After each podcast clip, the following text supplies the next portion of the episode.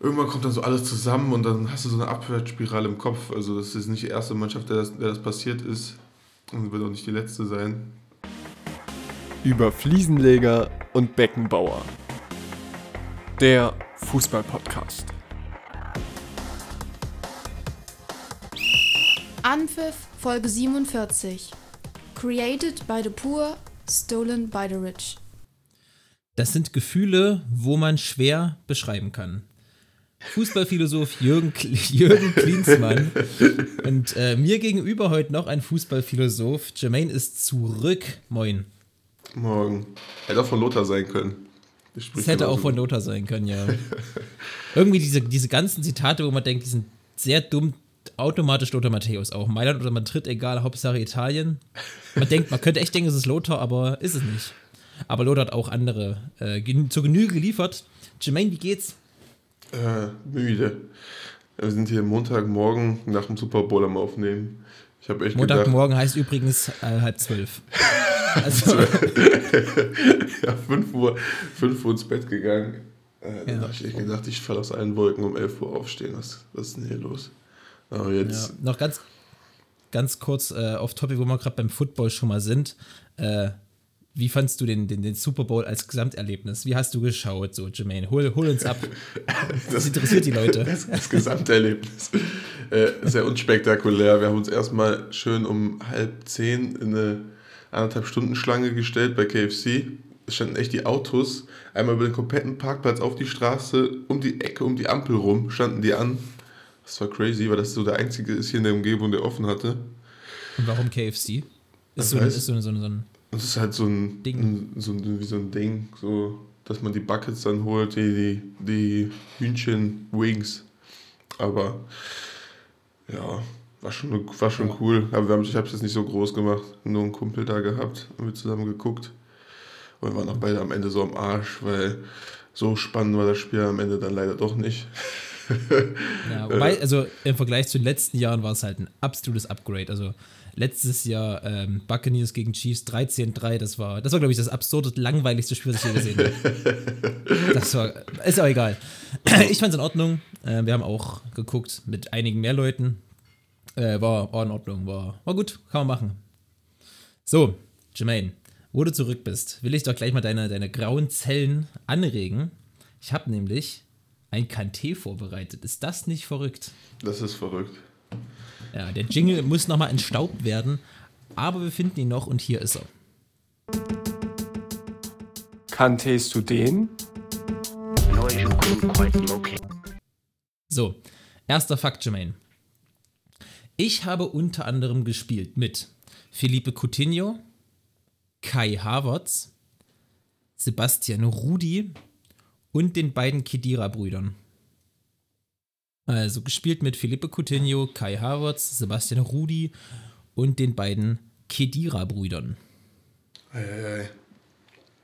Coutinho, Havertz, Rudi. Okay. Ähm, ich bin Pokalsieger in dem Land, in dem ich spiele, schon geworden. Ja. Äh, ich habe auch in Deutschland schon für verschiedene Vereine gespielt. Mhm gespielt. Meine, ja. Willst du erstmal überlegen oder hast du schon eine Idee, wo es hingehen könnte? Ähm, Harvards, Rudi Kidira. Kidira ist am Stuttgart in Deutschland. Äh, Augsburg, was habe ich da noch? Hoffenheim, Schalke, Bayern, Leverkusen. Und allen gleichzeitig. Sticht so raus. Er kann natürlich so eine Schleich, Schleichroute sein. Aber weiter. Oder ist es Bayern? Ich weiß nicht. Ja. Ähm, mein höchster Marktwert jemals waren 6 Millionen Euro. 6 Millionen Euro, okay. Äh, ich habe zwei Länderspiele schon gemacht, allerdings ohne Einsatz. Das ist also nur auf der Bank. Also, das ist ja keine Länderspiele, oder? In der Statistik. Zählt, zählt, zählt offiziell als Länderspiel. Was? Halt, aber, halt ohne, aber halt ohne Einsatz, ja. Als, als Berufen in den, Nation, in den Nationalkader, ein Länderspielkader. Ein Länderspiel für Deutschland? Das habe ich nicht gesagt. Also, das hättest du nur sagen können. Ja, das wäre viel zu einfach. letzte Saison habe ich, also ich spiele in Deutschland und habe letzte Saison mit meinem Verein auf Platz 4 abgeschlossen.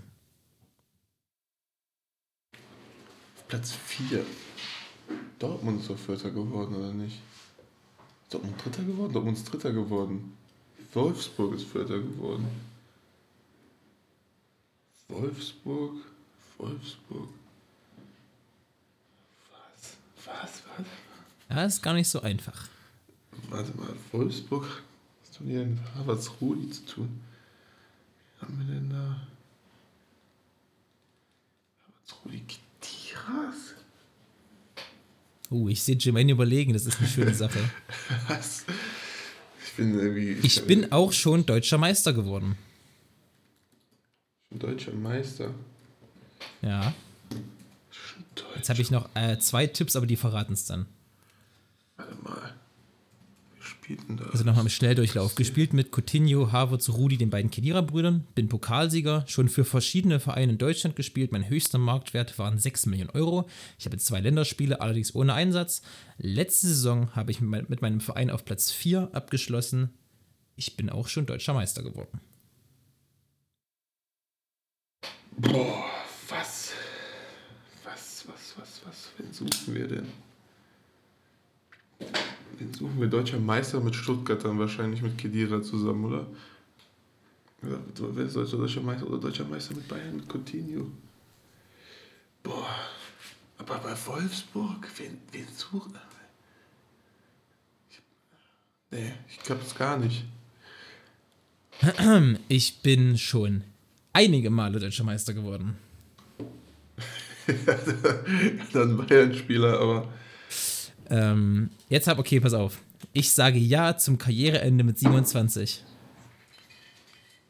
ich sage ja zum Karriereende mit 27. Ja. Ah, ich dachte, du, ich dachte, du kennst den, den, den Joke noch. Ähm, wahrscheinlich irgendein Spieler, der sich auf jeden Fall auf die Bank setzt bei Bayern dann, oder, oder was der Joke? Das ist ein sehr guter äh, Hip. Hinweis: äh, Ich bin Champions League-Sieger geworden. Champions League. Ja. Was? Echt? Äh, ich hätte jetzt, wäre jetzt irgendwie auf Ulreich gegangen, aber ich weiß nicht, wo der Ja. Echt? Ja. Hä? Und letzte Saison Vierter geworden. Wir, wir hatten von der Bundesliga gesprochen. Wo hat denn Ulreich letzte Saison gespielt? Hamburg. Da lässt er mich hier Hamburger Sportverein. Und da ist er nämlich auch Vierter geworden. da lässt er mich hier die ganze Zeit philosophieren über Wolfsburg, hey. Ja, ich dachte die ganze Zeit, hm, mal gucken. Nee, nee, nee. Äh, Und, und was für ein schöner Übergang von Sven Ulreich. Äh, wir haben ja immer mehr Themen in dem Podcast. Wir sind ja jetzt nicht mehr nur noch am Labern, sondern haben uns auch ein bisschen thema thematisch was rausgesucht. Ähm, und diese Woche soll es um seinen Ex-Verein gehen, nämlich den VfB Stuttgart, die eine, sagen wir mal, suboptimale Saison bisher spielen. Äh, vorletzter Tabellenplatz, 18 Punkte nach 22 Spielen. Die drittschlechteste Defensive der Bundesliga. Nur 24, nee, nur sech- jetzt sind 26, 26 Tore geschossen. Ähm, das ist schon schlecht. Das ist, das ist schon wirklich, wirklich, wirklich schlecht. Ja, ja, muss man schon sagen. Jermaine, was, was läuft schief beim VfB? Schwer. Erstmal, erstmal waren es die krass langen Ausfälle von, von Ja. absoluten Stammsäulen. Ähm, Wamangituka, der heißt ja jetzt gar nicht mehr Wamangituka, wie heißt er jetzt? Silas. Silas, einfach nur Silas. Äh, Silas ist auch wieder zurück, aber halt schon lange nicht in der Form, wie der halt reingegangen ist in die Verletzung. Das sind so Sachen, dann vorne müssen sich auch komplett neu umstellen, haben jetzt äh, Thiago, wie heißt der? Thiago, Thiago Thomas. Tomasz geholt von Sporting Lissabon. Ja. Ähm, Kalajdzic fällt immer wieder aus. Also es gibt schon, es gibt schon wirklich plausible Gründe, warum es nicht so läuft äh, wie letztes Jahr. Ja. Ich habe das mal, habe ich mal ein bisschen an, an Statistiken abgearbeitet, äh, weil ich ja Zeit habe tatsächlich, im Gegensatz zu dir. Und habe mal so ein paar Sa- Sachen rausgesucht. Wie gesagt, vor dem Spieltag sind jetzt die ganzen Statistiken noch. Äh, da waren es 24 Tore. Der beste Torjäger vom VfB Stuttgart war Konstantin Mavropanos. ist halt ein Innenverteidiger. Ja. Mit vier Toren. Der zweitbeste Torjäger, übrigens auch ein Innenverteidiger, Mark Oliver Kempf, spielt nicht mehr, nicht mehr mittlerweile bei Stuttgart. Die besten beiden Torschützen sind Innenverteidiger. Das sollte dir schon mal ganz schön äh, zu denken geben. Also ja. im VfB fehlt wirklich äh, durch die lange Kalajdzic aus, den langen Kalajdzic-Ausfall, Silas lange ausgefallen, äh, ein Spieler, der einfach mal Tore schießt. Wie gesagt, genauso viele Tore wie Robert Lewandowski geschossen in der ganzen Saison als Team. Das ist schon nicht so besonders dolle. Ähm, und habe mich mal so ein bisschen geguckt, okay, was, was, was läuft da schief, woran liegt's? Äh, Stuttgart ist das Team, was also haben relativ viel Ballbesitz, haben die viertmeisten Ballberührungen der Liga. Also nur Bayern, Dortmund und äh, Leverkusen sind noch besser, also haben mehr Ballberührungen. Aber der VfB hat halt fast alle Ballberührungen im ersten Drittel. Das heißt, äh, da übrigens auf Platz, nee, auf Platz 1, sogar die meisten der Liga im ersten Drittel. Das heißt, die spielen den Ball viel hinten hin und her, dann kommen sie nicht durch und meistens kommt eben der lange Ball. Ja, ja. ist viel zu wenig im gegnerischen Strafraum. Die viert wenigsten Ballkontakte im gegnerischen Strafraum und dann ist es auch nicht sonderlich verblüffend, dass man erst äh, 24, jetzt mittlerweile 26 Tore hat. Glaubst ja. du, Jim, äh, Jim, glaubst du, dass das ein neuer Spieler, welche, welche Position müsste ein Spieler bekleiden beim VfB Neuer, dass da sich was grundlegend ändert? Also denkst du eher ein Mittelfeldspieler oder denkst du noch ein richtiger Stürmer? Haben wir mit Thiago Tomasch jetzt einen geholt? Äh, glaub, und Sasa Kalajdzic ist wieder zurück. Ja. Die haben ja eigentlich die Stürmer, wie du gesagt hast. Also ich glaube, es ist eher so ein ich weiß nicht, so ein, so ein Philosophie-Ding, wenn es nicht ganz, es ist ja schon seit der, seit der Rückrunde läuft es ja nicht gut. Also die, eigentlich war nur die Hinrunde ja. gut. Nur die Hinrunde, ja. dann war die Rückrunde war scheiße und jetzt die ganze Hinrunde wieder scheiße, die Rückrundenstadt war scheiße.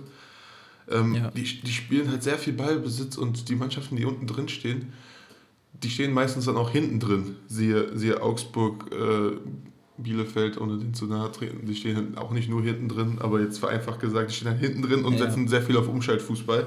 Und VfB Was ja auch in Ordnung ist, das ist, wenn du, wenn du da unten stehst, nun mal das, das ja. Wichtigste. Dass du äh, hinten sicher stehst und dann eben nach, vorne deine, man sagt das schön, deine, deine Akzente setzt.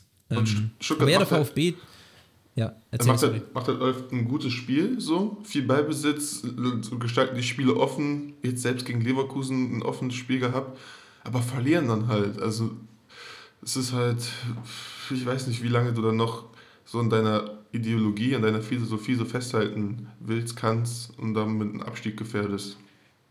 Ähm, denkst du, Pellegrino Matarazzo ist gefährdet in seinem Job als VfB-Trainer? Nee, das sagen die auch wirklich immer wieder. Das finde ich aber auch richtig, weil er ist eindeutig, der Trainer ist eindeutig besser als, der Mann, als die Mannschaft. So, weißt du?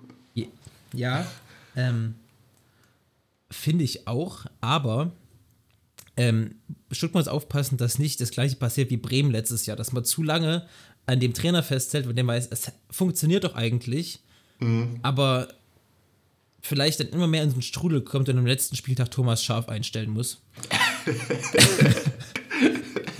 ähm, ich weiß nicht, also ich halte auch eine ganze Menge von äh, Pellegrino Materazzo, aber irgendwie, irgendwas fehlt. Ja, also, ich weiß nicht, ich weiß nicht ob es die Einstellung ist. Äh, auch dazu habe ich noch was. Der VfB hat mit 240 begangenen Fouls die mit Abstand wenigsten von allen Abschießkandidaten, also da habe ich jetzt alle Vereine bis Platz 12 genommen. Mhm. Ähm, klingt jetzt erstmal so, ja, mein Gott, aber das zeigt, finde ich, so ein bisschen die, die haben nicht so richtig Biss. So, wenn du mal guckst, was Bielefeld, Augsburg, Fürth, das ist nicht immer fair, aber die, die, die hauen sich halt rein und dann ziehen sie, ziehen sie halt auch mal einen Foul. Mhm. Und das gibt ja auch immer so Ruck durch die Mannschaft. Der VfB ist noch ein bisschen zu brav. Kann daran liegen, die haben die jüngste Mannschaft der Liga mit im Schnitt 24,7 Jahren. Äh, und haben mit 34 eingesetzten Spielern die meisten der kompletten Saison bisher. Also haben 34 verschiedene Jungs schon spielen müssen. Absolute mhm. Liga-Höchstwert. Ähm, da natürlich auch nicht, nicht eingespielt, ne? Ja. Also, wie soll sich da eine Mannschaft richtig finden? Klar, viel Verletzungspech, zwischenzeitlich sieben verletzte Stammspieler. Ähm, aber da kann sich auch nichts finden. Und dann, wenn du dann wirklich noch sagst, was du eben meintest, du hältst in deiner Philosophie, Philosophie fest um jeden Preis, äh, dann, dann wird, dich, wird das einfach nichts. Ja, und jetzt haben wir auch noch Spielpech oft gehabt. Gegen Frankfurt ja. rutscht dann so ein, so ein Ecken. Wundertor auf einmal rein, wo der den perfekt trifft, dann noch so ein abgefälschter Ball, dann verlierst du das Spiel, obwohl du eigentlich mindestens einen Punkt verdient hast, gegen, gegen Leverkusen bist du eigentlich dran, kannst in Führung gehen. So. irgendwann kommt dann so alles zusammen und dann hast du so eine Abwärtsspirale im Kopf. Also das ist nicht die erste Mannschaft, ja. der, das, der das passiert ist und wird auch nicht die letzte sein. Also ist halt irgendwie auch normal dann. Das, das ist richtig. Ähm, ich, weiß, ich weiß auch nicht, was, was geändert werden muss. Ist vielleicht wirklich eine Einstellungsfrage.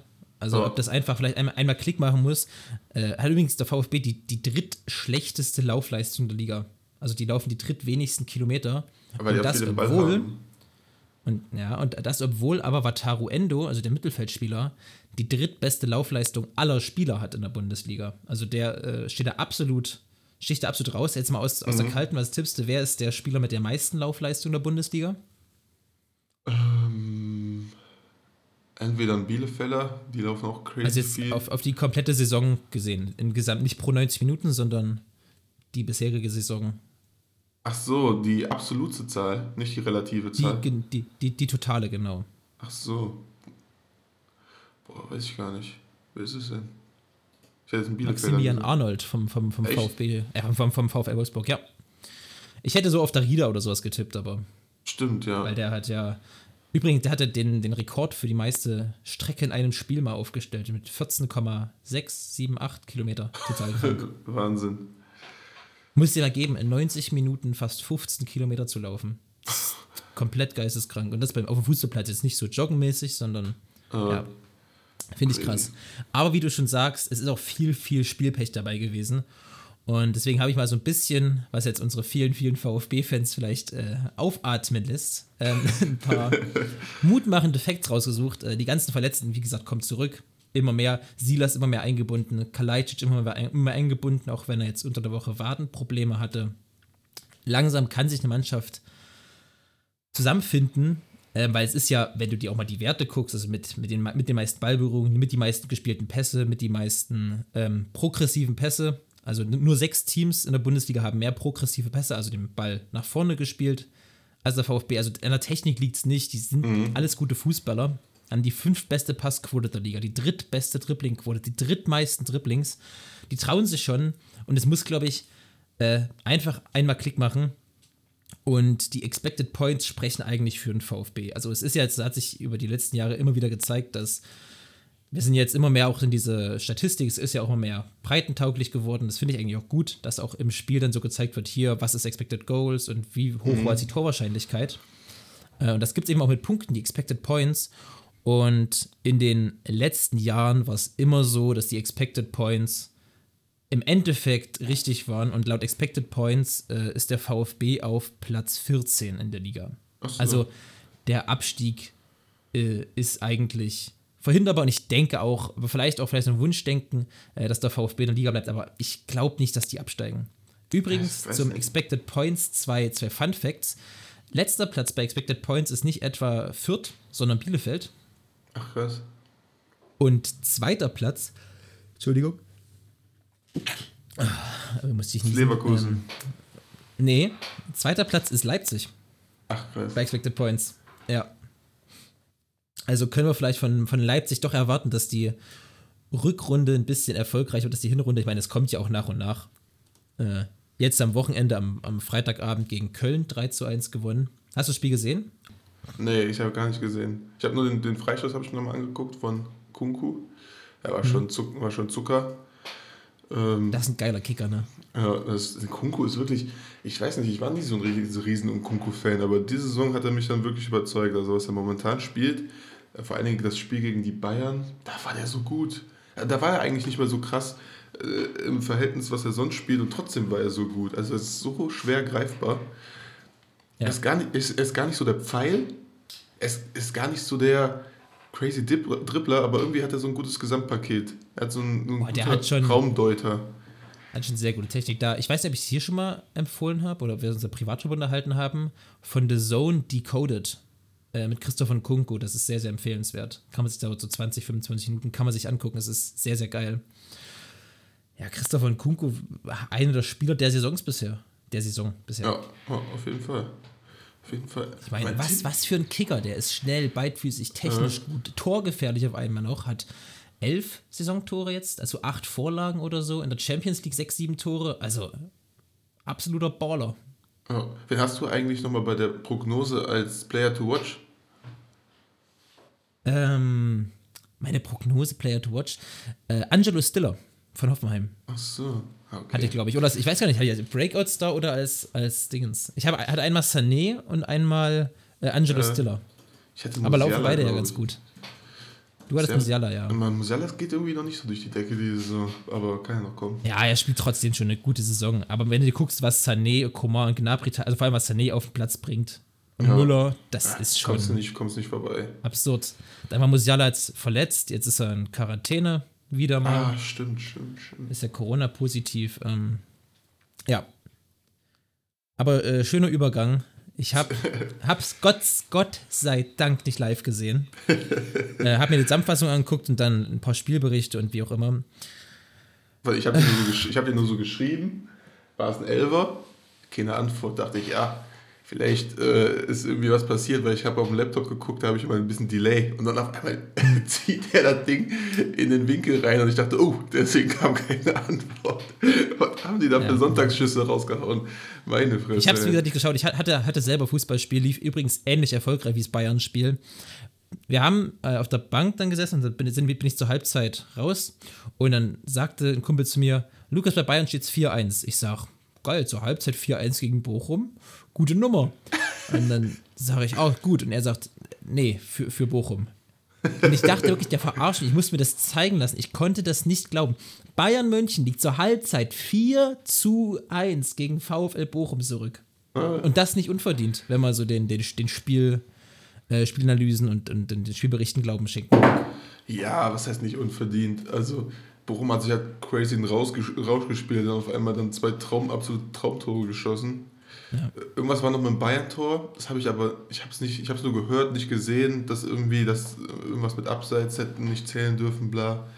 Irgendwie, keine Ahnung, da war irgendwas, aber Ich weiß nicht. Ich freue mich, dass Lewandowski wieder zwei Tore gemacht hat. Das ist äh, die, die, der gute Effekt an dem Spiel. Und es, also man muss ja auch nicht alles schlecht reden. Ich habe da noch die Statistiken mal angeguckt. Bayern hat mit 2,7 Expected Goals zwei Tore gemacht und Bochum mit 1,2, 1,3 hat vier Tore gemacht. Also das war schon.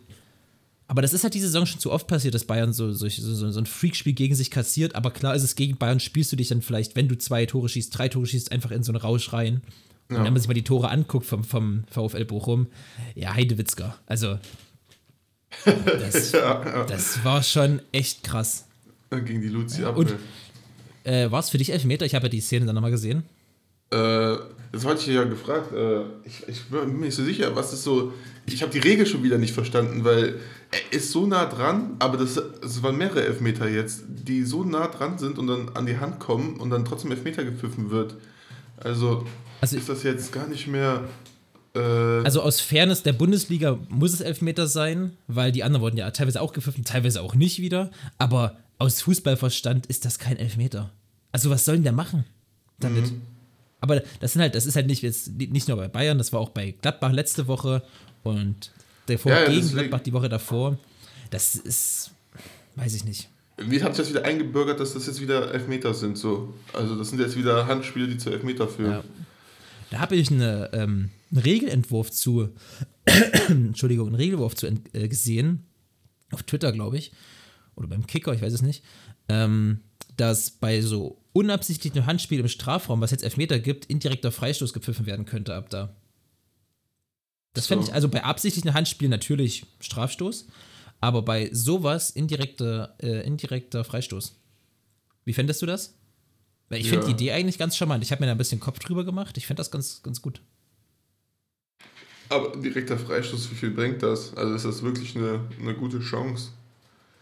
Naja, aber muss es denn wirklich eine gute Chance sein? Weil es ist ja immer noch so halb absichtlich, halb, halb unabsichtliches Handspiel. Das weiß man ja immer nicht. Bei diesen, Aber wenn diesen du- Situationen wie Wenn du eine Flanke verhinderst, wo dann eins gegen eins in der Mitte ist, wo du nicht weißt, wie es ausgeht, aber eine sehr gute Chance rauskommen würde und du kommst von der Seite. Nee, wenn wenn wenn es ein eindeutiges Handspiel ist, dann Elfmeter. Aber, ja, aber wie jetzt bei wie Upamecano. Wie bei Upamecano. Du hast den Arm so abgespreizt und du verhinderst ganz klar eine Flanke, aber es war ganz klar nicht absichtlich. Da hast du aber eine Ja. 100%ige Chance verhindert, aber Ja, äh, du halt kriegst, schwierig. in, kriegst indirekt einen Freistoß von der Seite. So. Also, Ich weiß es nicht, aber Elfmeter ist schon, war schon eine harte Entscheidung, finde ich. Weil es ja auch nicht, der hat ja jetzt nicht aus 10 Metern die Hand nach oben gerissen, sondern es war ja schon nah dran. So. ja, ja. Weiß ich nicht, muss nicht. Ah, Upamecano momentan äh, hat so, so ein bisschen den Wurm drin. Es ist Ja. Es ist wirklich der Schwank zwischen Weltklasse und Kreisklasse in seinen Leistungen. Upamecano, es ist wirklich so. Und in Aber war letzter Zeit war es auch schon zu so. oft Kreisklasse. Ja, Das ist, äh, aber ich glaube trotzdem an den. der ist immer noch, ich auch, ey, der ist wie alt, 22, 23? Ja, Also, das ist halt ein. Innenverteidiger, 22, das ist halt nicht das perfekte Innenverteidiger-Alter. So. So 25, 26 ist ein gutes Innenverteidiger. Alter, Das ne? ist ein perfektes Da haben, wir uns Innenverteidiger. doch, da haben wir uns doch überhaupt nicht drüber unterhalten. Aber ich habe mich auch mit wenigen Leuten darüber unterhalten, weil ich musste erstmal auch für mich so finden, wie finde ich das überhaupt? Äh, weil ich Ich habe auch lange so, mit mir gerungen, Niklas Süle. So, wir haben ja letzte Woche im Podcast mit Lasse ein bisschen besprochen. Äh, Was ist deine Meinung? gehört. Ich habe so lange mit mir gerungen. Ich habe erstmal, als ich das gehört habe, das kam zwei Wochen bevor der Wechsel rauskam, kam das schon mal auf. Süle zu Dortmund. Ich dachte so, never. Was, was ist das jetzt für ein Quatsch? Und dann zwei Wochen danach, dann sitze ich hier, Frankfurt, irgendwelche Meldungen, Süle nach Dortmund. Ich so, was, warum? Und dann war das halt wirklich auf einmal so innerhalb von einem Tag fix. Und dann saß ich hier so und dachte mir so, hm, wie findest du das jetzt so? Hast du ihn die ganze Zeit kritisiert? Hatte so eine richtig scheiß Saison gespielt letztes Jahr, aber dieses Jahr spielt eigentlich wieder gut. Eigentlich geil. Und dachte ich, da habe ich immer mehr drüber nachgedacht, ja, eigentlich richtig geil. Und äh, mittlerweile bin ich der Überzeugung, es ist richtig, richtig, richtig geil. Also freust du dich. Hat, hat dir der BVB einen Gefallen getan damit? Ja, ich habe Ich habe jetzt auch mehr. Ich hab- sorry, sorry, erzähl. ich hab immer gedacht, wenn Hummels, jetzt wird halt eindeutig schlechter, wenn er halt aufhört, brauchst du halt wieder einen deutschen, richtig guten Innenverteidiger. Wie, wie findest du den? Weil immer diese ausländischen Innenverteidiger zu holen, die gehen halt irgendwann dann auch wieder weg. Und wenn du halt so eine, so eine Identifikationsfigur, wie man immer so schön sagt, wenn Reus aufhört, wenn Hummels aufhört, habe ich mir gedacht, da ist so ein Loch dann. Ich weiß nicht, wer das richtig füllen soll. Und da freue ich mich, dass so ein deutscher Nationalspieler dann sich dort trotzdem für Dortmund entscheidet. Ja. Ähm, ich habe jetzt auch mit einer Woche Abstand den ganzen Spaß und habe mir natürlich meine Gedanken gemacht wieder. Ähm, aber ich habe letzte, letzte Woche schon gesagt, es ist. Ich weiß nicht, ich. Irgendwas stört mich daran, wenn du sagst, ich gehe nach England, gehe nach England und dann gehst du mitten in der Saison zu einem Konkurrenten und dass er das macht, ist, also, mein Gott, ist jetzt nicht so, dass Bayern, habe ich letzte Woche schon gesagt, Bayern Dortmund, das ist ja eine mehr mediengemachte Rivalität, da haben wir uns auch schon mal unterhalten, als die sich, das sind halt immer gute Spiele und immer aufreibende Spiele, aber das ist jetzt nicht so eine, so eine Derby-Rivalität wie Barca gegen Real, wie Dortmund, Schalke, Hamburg, Bremen, alles, alles letzte Woche schon gesagt, aber es hat, hat trotzdem so Geschmäckle, wenn du dich dann hinstellst und sagst, äh, ja, ich freue mich jetzt schon für Dortmund zu spielen und kann es kaum erwarten. So. Also, ich weiß schon, was er meint. Er muss das ja auch irgendwie sagen, weil er die da ja auch glücklich machen will. Aber das so in der Saison zu sagen, wo noch der Titelkampf brennt, mehr oder weniger, ähm, Brennt. weiß ich nicht. Wie so eine kleine Weiß Kerze. Äh, ja. Ver verstehe ich. Übrigens, äh, hätte Dortmund gegen Bayern gewonnen, wären sie jetzt punktgleich, will ich nur gesagt haben. Ach ja, stimmt. Ähm, danke an Felix Zweier an der Stelle. Spaß. Äh, äh, ähm, verstehe ich absolut. Hätte das in Dortmund, hätte es Haaland jetzt nach Bayern und dann sagt er mitten in der Saison, ja, ich freue mich schon richtig aufs, aufs Bayern-Trikot und auf, aufs, aufs Oktoberfest. Hätte ich auch gedacht, was ist jetzt los? Das, das wäre so geil. So ein, einfach so, nicht mal aus Zufall so, oh, Oktoberfest habe ich Bock. Ähm, ne, verstehe ich absolut. Aber ich, wie gesagt, hat, hat Joachim Watzke auch gesagt, Dortmund hat ihn halt nicht abgeworben. Bayern wollte ihn halt Ja. einfach nicht haben oder hat halt nicht alles dafür getan, ihn zu halten. Und dann äh, Ja. entscheidest du dich halt für einen Verein, wo du halt absolut gesetzt wirst, wo du der Megatransfer jetzt bist. Das halt auch einfach ein gutes Gefühl, wenn du so, wenn so alles um dich dreht und so. Und das hat ihm wahrscheinlich gefehlt, weil Geld kriegt dann bei Dortmund auf gar keinen Fall mehr, würde ich jetzt mal behaupten, einfach so ohne es zu wissen. Ähm, Ich glaube, Dortmund hat sich richtig gestreckt für den Süle-Transfer. ja, ich glaub, 10 Millionen, Dortmund- aber nicht mehr. 10 weiß Millionen ich mit nicht, nicht Boni. mit Boni. Äh, ja, ja, mit Ja, ja. Boni, siehst du mal. Ja, aber es für die Marco Reus auch. Aber ja, Ja, Marco Reus, aber da, sind wir doch jetzt beim Thema. Es, es denkst du, dass, also, dass der Transfer gut ist, ist, äh, für den BVB sportlich ohne Frage. Aber ist die Frage, ist er so gut, dass es wert ist, äh, in dieses Gehaltsgefüge, also zu den, zu den Ich glaub- absoluten Top, Top, Top verdienern aufzusteigen? Und, ganz kurz noch, ja. ähm, ich glaube auch, äh, dass den BVB, das könnte immer eine Gefahr mit sein. Ähm, also ist ja nicht so, wenn Niklas Süle der beste Innenverteidiger wäre, den Bayern so kriegen könnte, dann hätten sie mehr dafür getan, glaube ich. Aber ist auch eine persönliche Sache. So, die Frage ist, wie zufrieden sind die mit dem? Dann kam er hier mal zu dick vom Trainingslager wieder, dann kam er da mal zu dick aus den Weihnachtsferien wieder. So. Mhm. Und bei Bayern kommt das halt nicht gut an. Und dann hat es da vielleicht irgendwo geknirschelt und dann waren wir so ein bisschen sauer aufeinander. Ich will hier Niklas Süle nicht schlecht reden, mein Gott. Ähm, aber Niklas Süle in der, Letz-, in, der letzten Saison, Niklas Süle, wenn, die, wenn, er die Form nächste Saison wieder aufbaut, dann hat der BVB aber richtig ins Klo gegriffen. ja, das stimmt. Also wei weißt du, wo ich hinaus will? Das, das, das, das, ist, das ist kein hundertprozentig sicheres Ding. Ich denke auch zu 85 Prozent.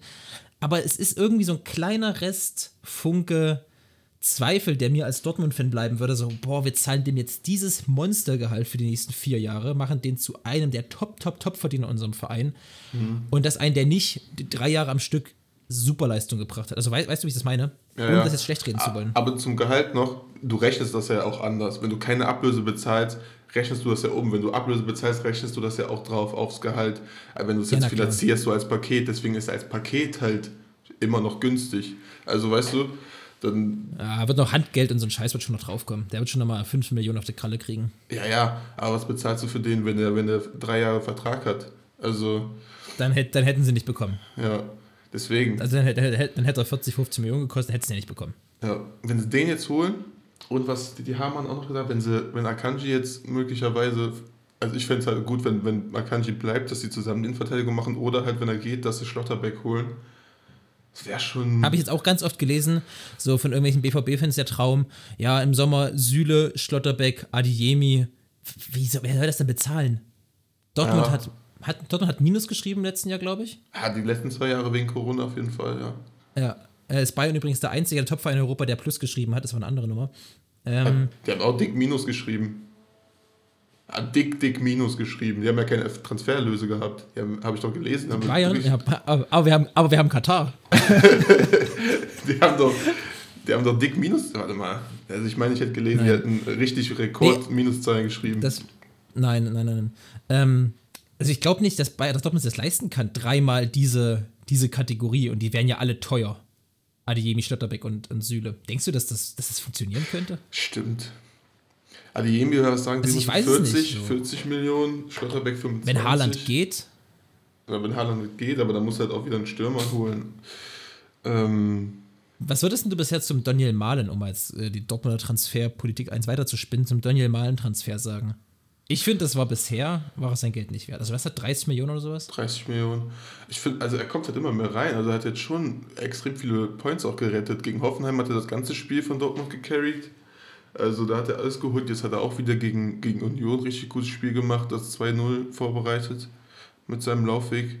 Also er kommt, ist schon, er ist schon, er ist halt der einzige Spieler vorne bei Dortmund, der Tempo hat. Äh, über, ja. über, der hat das einzige Spiel. Wenn Haaland so, nicht da ist. Wenn Haaland nicht da ist, ja. Aber Haaland geht halt auch in, in die letzte Linie mit Tempo. Er, ist ja, er steht ja nicht auf Außen, sucht sich ein 1 gegen 1 und geht dann an jemandem vorbei. Dortmund hat alle Spieler hergegeben, die ein 1 gegen 1 auflösen können. Also Dortmund hat, ja. hat diesen Spielertyp einfach gar nicht mehr. Das fehlt, also das ist meine Meinung, dass das auch was, was Dortmund fehlt, diese, dieses Tempo. Es Tempo auf Außen. Ja, ist aber krass, wie, wie sie es gewandelt hat, hä? So vor, so vor äh. zehn Jahren oder Klopp, da war Bayern so die Mannschaft, die so hatten ein, zwei schnelle, aber eher langsame. Und äh. Dortmund ein Haufen pfeilschneller Spieler. Und jetzt hat sich irgendwie so richtig gedreht über die letzten Jahre. Guck mal, was Bayern mit Davies, Hernandez, äh, Hernandez Upamecano, Sané, Komar, die sind ja alles sauschnell. Ja. Ich lese doch hier als allererstes schmerzhaft hohe Corona-Einbußen beim FC Bayern.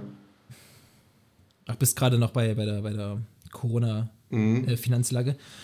Ich habe das dazu gelesen, beim Kicker sogar, also das war jetzt nicht irgendwie äh, irgendein Twitter-User oder 64, sondern ich habe das beim Kicker mal gelesen. Ich suche das mal zur nächsten zur nächste, äh, Podcast-Folge raus.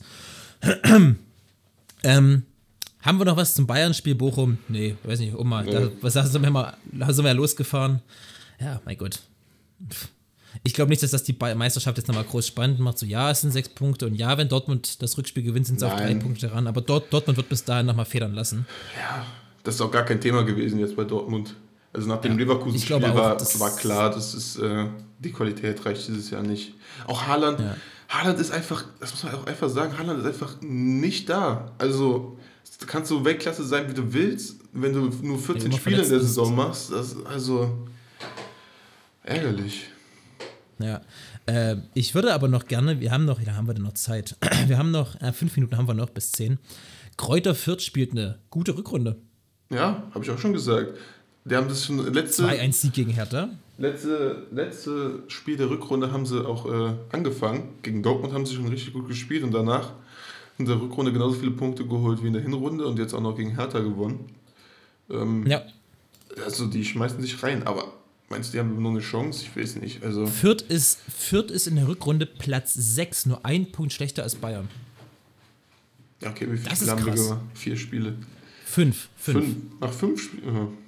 Nach fünf Spielen acht Punkte, Bayern hat neun Punkte. Das ist schon, das ist schon gut. Muss man mal sagen. Bayern hat neun. Gegen wen haben die noch verloren? Gegen das erste Spiel gegen. Nee, nicht verloren, unentschieden. ne? Gladbach, gegen, Gladbach, haben sie verloren. Da haben sie 2-1 verloren. Ach, verloren? Stuttgart letzte Ah, ja. nur ein Punkt, ja.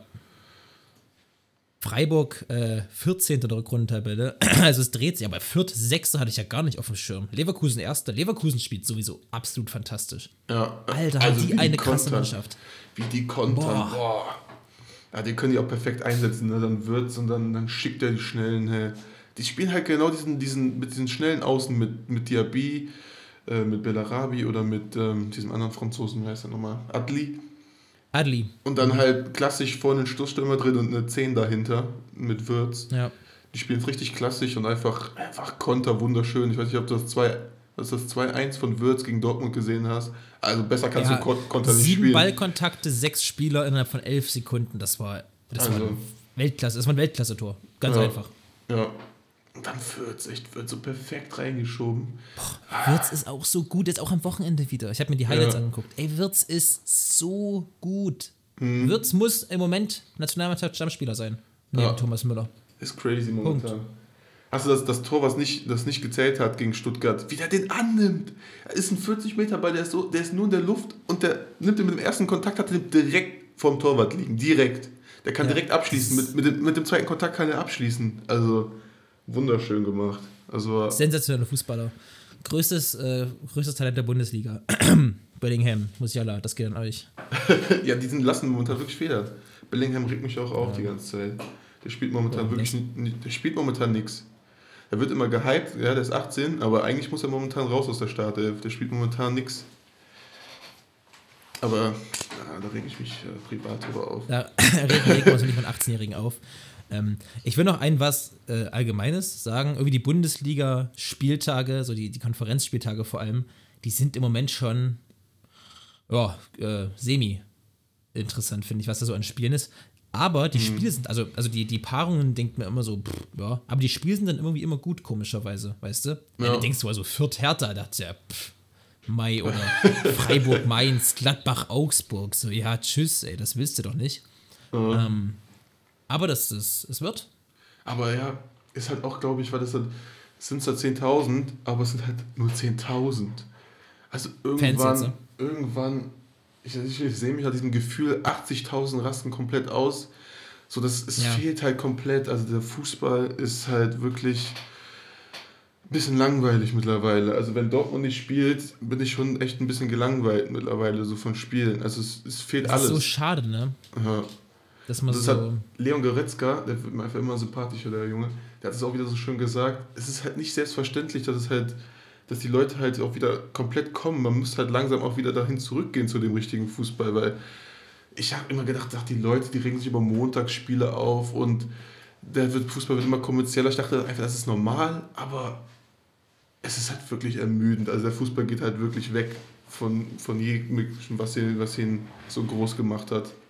Und jetzt reden wir über Playoffs und was als nächstes kommt, äh, spielen wir im Ausland noch, spielen wir unser, unser Supercup in, in Saudi-Arabien oder keine Ahnung, was noch kommt. Also,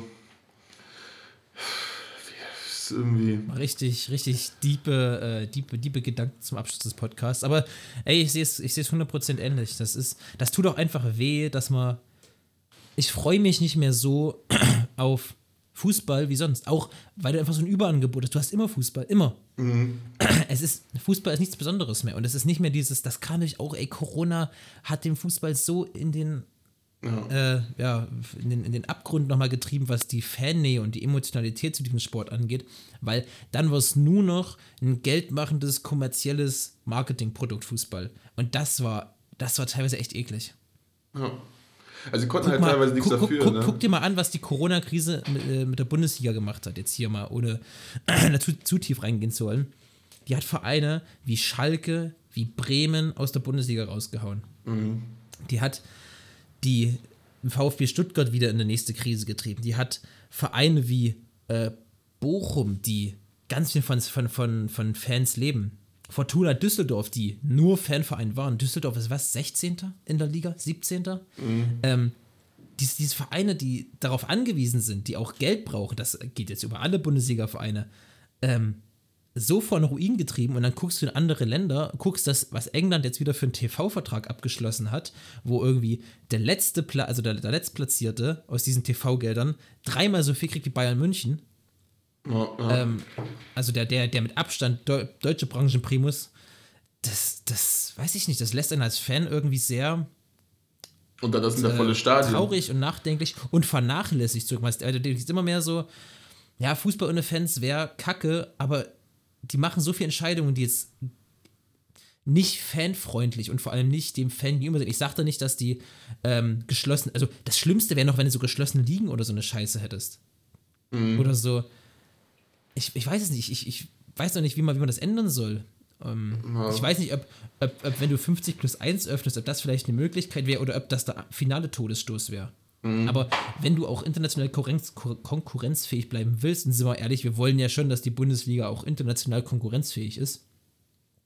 Also, du willst ja nicht wie in, dass wir, dass wir, dass wir zur rumänischen Liga werden, wo vielleicht die Liga spannend ist, aber international hast du überhaupt nichts zu melden. Ja, ja. Schwierig, und ja. Das, also ich finde, das, das ist im Moment. Corona treibt das nochmal mehr auseinander, ne? Ja, genau. Corona hat, hat diese Kluft zwischen ähm, ja, arm und reich im Fußball, wenn das jetzt mal so bezeichnet, also den, den Konzernen, die Geld verdienen wollen und dem Fan, der einfach nur das Spiel genießen will, hat diese Kluft nochmal auseinandergetrieben. Ja. Naja, ganz schön, ganz schön tiefe Gedanken. Ne? Es soll ja auch gar nicht so traurig werden, aber es, man darf das immer nicht vergessen. Äh, das habe ich mal, die, die ähm, West Ham-Fans haben das mal irgendwie ein Plakat im Stadion aufgehängt. Äh, äh Soccer, äh, Football created by the poor, stolen by the rich, also von den Armen mhm. geschaffen, von den Reichen gestohlen. Ähm, und da müssen wir wirklich aufpassen, dass das nicht zu, dass, dass man sich nicht zu sehr alles gefallen lässt und sich, sich nicht zu sehr von so einem kommerziellen Scheiß mitreißen lässt. Und, und, mhm. und ja, dass das einfach die Emotionalität zu dem Sport, der halt einfach geil ist und der ein sehr emotionaler Sport ist, dass die äh, komplett verloren geht. Aber das ist eigentlich ja. überall so. Guck dir gestern im American Football das größte Sieg überhaupt. Alle freuen sich. Das ist sich. kein Sport. Und wer, wer, wer redet die allerersten Worte, nachdem die gewonnen haben? Der Milliardär, der keinen einzigen Pass geworfen hat, nichts gemacht hat für dieses Scheißspiel, ja. der redet als allererstes. So. Ja. Du darfst aber den Super Bowl, also Football ist ein cooler Sport, aber du darfst den, Foot, äh, Foot, den Super Bowl nicht als Sportevent sehen. Auch die ganzen, mhm. das ist ja eine geschlossene, das sind ja Franchise, das, das ist ja eine gekaufte Franchise-Liga, das darfst du immer nicht vergessen. Das sind 32 Vereine, also Franchises, die gekauft werden. Du kaufst dich ja da rein. Das ist ja nicht keine sportliche Qualifikation. Du kaufst dich ja da rein. Mhm. Oh. Also, das weiß auch jeder. Und deswegen, das Schlimmste, was, was dem Fußball passieren könnte, weil habe ich auch gestern gelesen, oh, so eine Stimmung wie beim Super Bowl oder so ein, so ein ähm, Bohai um den Super Bowl, weil es um kein Fußballspiel geben, das willst du auch nicht. Du willst, du, also das wäre das Letzte, was ich wollen würde, dass ein Fußballspiel so inszeniert und mit Halbzeitshow und mit äh, alles mögliche, so 48 Millionen Bildschirme im, im Stadion und mhm. da schon ewige Vorberichterstattung und bla, das, das will ich überhaupt nicht von Fußball. Ja. Weißt du? Ne? Also natürlich verkauft sich das, aber das soll, also Fußball soll nicht Geld machen. Nochmal, Fußball soll da bleiben, wo es ist. Und diese Emotionalität geht weiter verloren. Wir dürfen nochmal nicht, drauf, nicht äh, zulassen, dass es noch weiter geht. Und jetzt langsam wollen wir hier von diesem, von diesem äh, äh Deswegen, äh, noch eine Sache Thema dazu. Shit weg. Ja, eine Sache, ja. ich glaube, was helfen würde, wären internationale, in europäischen Fußballgehaltsobergrenzen. Dass du einem Spieler nicht abwerben kannst, weil du 30 Millionen zahlst und in Deutschland kannst du, kannst du maximal 10 Millionen bezahlen. So Obergrenze 10 Millionen zum Leben ist einfach genug. Ist einfach genug. Also was, ja, wollte gerade sagen, du musst dir mal, was, was, was wir gerade für Summen reden, maximal 10 Millionen im Jahr. Also, das, als wäre das eine Einschränkung. Das, ja. Es ist, es ist komplett krank. Ja. Aber nichtsdestotrotz, äh, äh, würde ich sagen, machen wir das zu hier. Haben wir noch was zum Nachdenken am Ende. Eigentlich ein schöner, ein schöner Folgentitel, oder? Created by the poor, stolen by the rich. Ja, das stimmt, das ist echt Finde schön. ich, find, find ich in Ordnung. Äh, Eine Message nach draußen. ähm, apropos Kommerzialisierung in Scheiße. Folgt uns unbedingt bei Instagram. ähm, macht ein Tippspiel mit Jermaine, hat absolut versagt am Wochenende ein Tippspiel. Das hat mein Herz mit Freude gesehen. Äh, aber ich war auch scheiße, von daher ist eine ganz andere Nummer. Äh, und dann bleibt gesund, lasst euch nicht unterkriegen, bleibt emotional mit dem Sport und genießt die Sportwoche. Oh ja. Obwohl, also so viel nach vorne habe ich jetzt nicht verloren. Ein Punkt nur nach vorne. Ich gucke ja nur nach vorne. Ich gucke ja jetzt nicht so wie du. Hab so viele vor mir. Ich kann ja nur nach vorne gucken, nach hinten ist ja nichts mehr. Ähm, ja. Nee, ich freue mich. Ich freue mich auf alles, was kommt und auf alles, was nicht kommt. Ne? So ist es. Schönes Schlusswort. Tschüss.